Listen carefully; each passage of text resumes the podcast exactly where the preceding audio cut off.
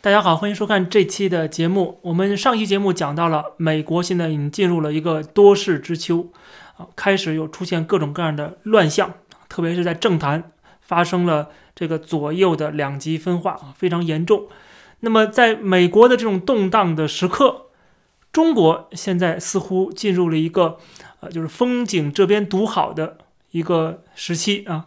特别是我们看到最近。习近平在参加这个中央党校的一个研讨会上边，啊，这个研讨会的所有的来宾，所有的这个参加这个活动的人都是中国省部级的高官。他在这个研讨班的开班仪式上边讲了一段很重要的话，当然这个内容很长，我们挑两个重点，我认为比较重要的。他其中提到了说，当今世界正经历百年来未有之大变局，但时与势在我们这一边。这是我们定力和底气所在，也是我们的决心和信心所在。什么意思呢？就是现在这个全世界，大家都沉浸在这个呃疫情的这个痛苦当中，然后加上这个经济受到巨大的打击。但是中国领导人习近平认为，时势啊都在我们中国这一边，这个是一个好的机会。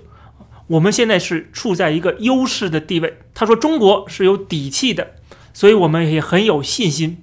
全世界各个国家都没什么信心的时候，中国最有信心、最有底气啊！因为他认知，这就是他的认知，认知是中国现在是处于优势地位的啊！这个疫情也好，或者是不管是什么样的局势，对我们中国是有利的啊！我想这个背后也跟美国的这次大选、这次的动荡有关联啊！就是美国的这种动荡，实际上是给了中国喘息的机会啊！特别是拜登要上台了，未来四年啊，至少四年。会给中国喘息的时机啊，这个是习近平的一个判断。那么有这个好的时机的时候，中国政府应该要做什么呢？如何去发展中国呢？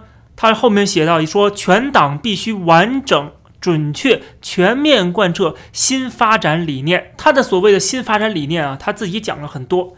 实际上呢，我们之前的节目里他也提到过，他的这个主要的政治跟经济的方向，实际上还是延续他的所谓的这个伟大复兴的方向在前进。那伟大复兴有两个这个侧面，一个是内部，一个是外部。内部呢，就是继续的要集权啊，集权有个好处就是可以调动整国家的资源，所以说它可以实现某种程度的所谓的共同富裕。这个共同富裕就是。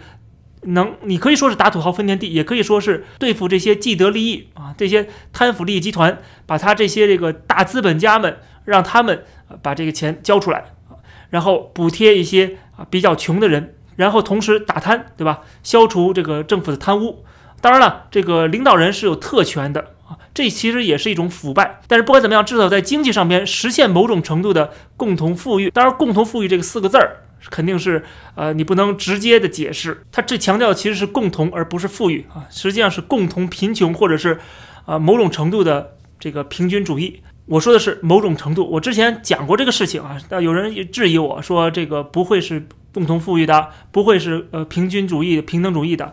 我只是说相对而言，至少比改革开放时代啊这种严重的贫富差距、这种严重的两极分化可能会好一点，因为它可以把这个权力聚集在国家。由国家来主导，那就可以进行分配啊，就像当年就改革开放之前的时代啊。实际上我们都知道，很多我们的父母辈都是吃大锅饭的。你的生活到你的工作，甚至你的找对象啊，单位给你包了啊，每个人都是吃大锅饭啊。你连自己的这种呃随意的、自由的去换工作都不可能啊。但是这种情况下，大家都很穷，或者说大家都是平平淡淡的，不会出现什么亚洲首富这种情况啊。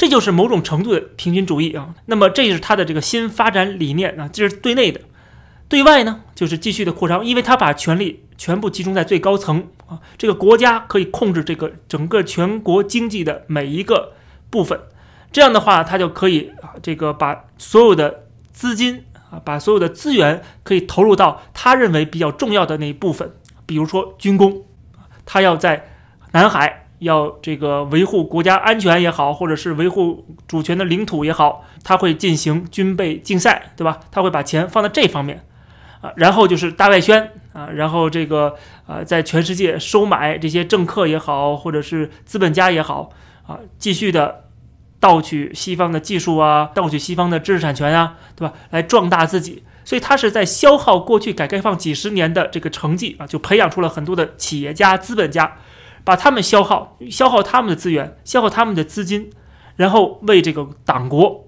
这个增强党国的体制啊，增强党国的权力和在国际舞台的实力啊，他是这样的一个做法。所以说呢，这是内部、外部两方面啊来实现他所谓的。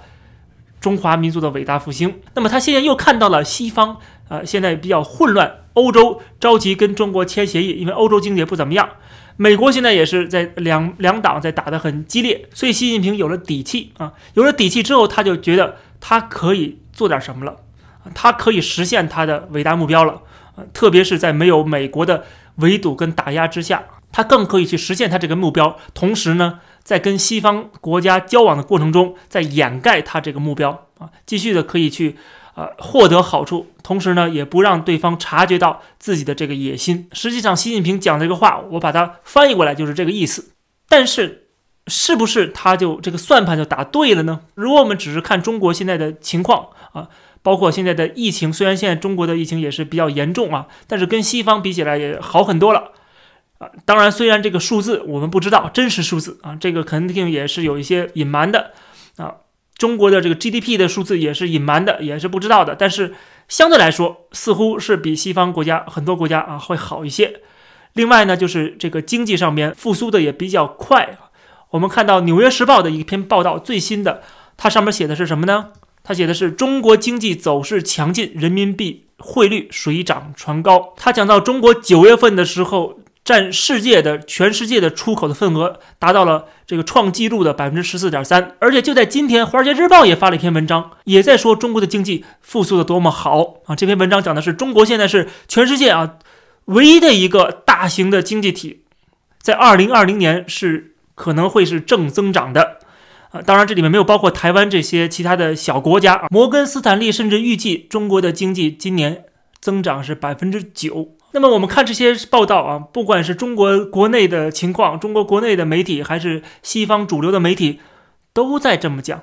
那是不是就真的是这么回事儿呢？是不是今天中国就可以笑到最后呢？或者说这个中国现在赢了呢？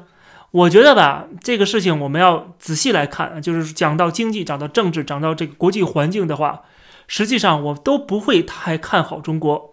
原因就在于啊，不不是因为我们这个节目是对中国共产党这个政权是 critical 的，是以批评为主的，但是我们还是基本上实事求是来看待问题。我们看这个呃国际货币基金组织做了一个报告啊，最新的报告出版时间是一月八号，就是前几天。那么这个报告里面讲的说，中国经济确实是很快的恢复，但是有一个问题就是，它的这种增长仍然是不平衡的，是以国家大量的。输入资金啊，作为一个国家的行为的支撑，而并不是私营经济的繁荣或者是消费力的增长。那么在内部来讲，它的金融方面的脆弱性和外部的国际环境的恶化，都对中国未来的前景造成了很严重的威胁。他讲的还是比较靠谱的，就是中国的经济虽然这个复苏啊很快，但是最主要原因还是因为它的工厂在加班加点在生产。全世界很多的这个工厂关闭了，而且中国是以依靠这个制造业的。那么这样的话呢，它恢复的就比较快一点。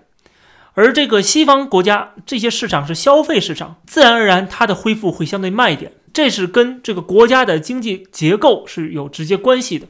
这是第一点。第二点就是这个国家通过放贷，仍然是在通过积累债务的方式来拉动经济的成长。所以说，它债务会继续的增长。未来几年，呃，可能中国的债务占的 GDP 的比重要达到百分之三百以上啊，这是非常可怕的一个数字。我之前讲过了啊，这个专门讲了债务问题，大家可以回去看我那期节目啊。中国的债务是内债问题啊，其实是非常脆弱的、非常危险的。美国的债务问题是外债问题，它是通过输出美元，让其他国家去为美国来承担，包括中国、日本啊，这购买大量的美债。所以它的是这个债务是外债问题，所以这个是没有可比性的啊。中国的债务问题是这个国家的债务啊，地方政府的债务或者是企业的债务啊，都是空前的。这就为什么之前啊，国务院啊不停的强调说金融安全，强调金融的安全稳定等等等等。所以今天的中国看起来好像比西方国家恢复的很快，成长的很快。这是因为其他国家现在是沉寂阶段啊，或者是内部调整阶段，包括美国现在发生的一些事情，这都是内部的一个啊民主运行机制过程中啊，它会有这样的风波，有这样的动荡。我们看三十年代的美国，六十年代的美国啊，那时候看起来啊，三十年代的时候感觉好像德国。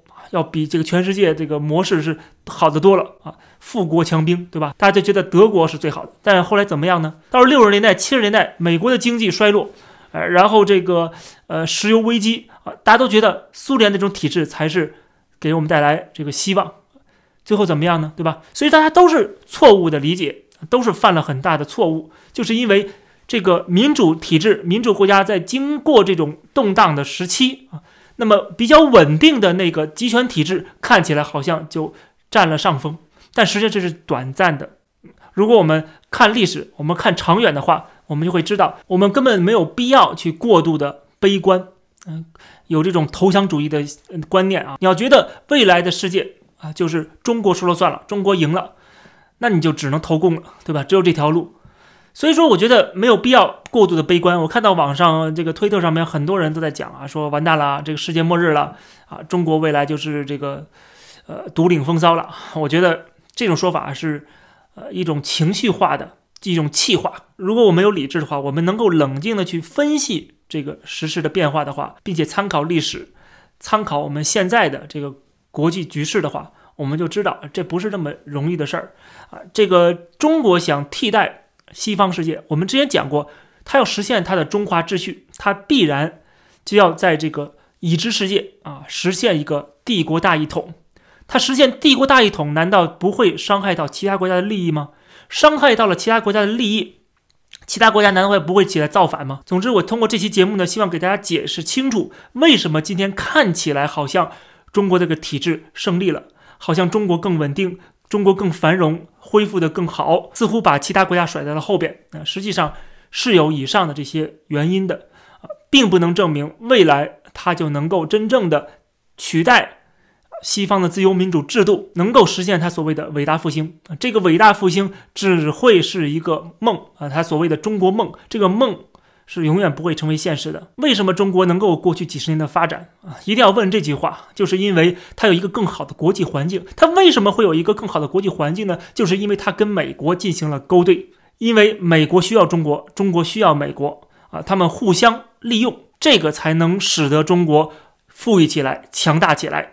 而今天呢，这个相互利用的这种需求越来越少了，而冲突。不管是在经济上面，在军事上面，在地缘政治上面，在外交上面的各种各样的冲突都开始加剧了。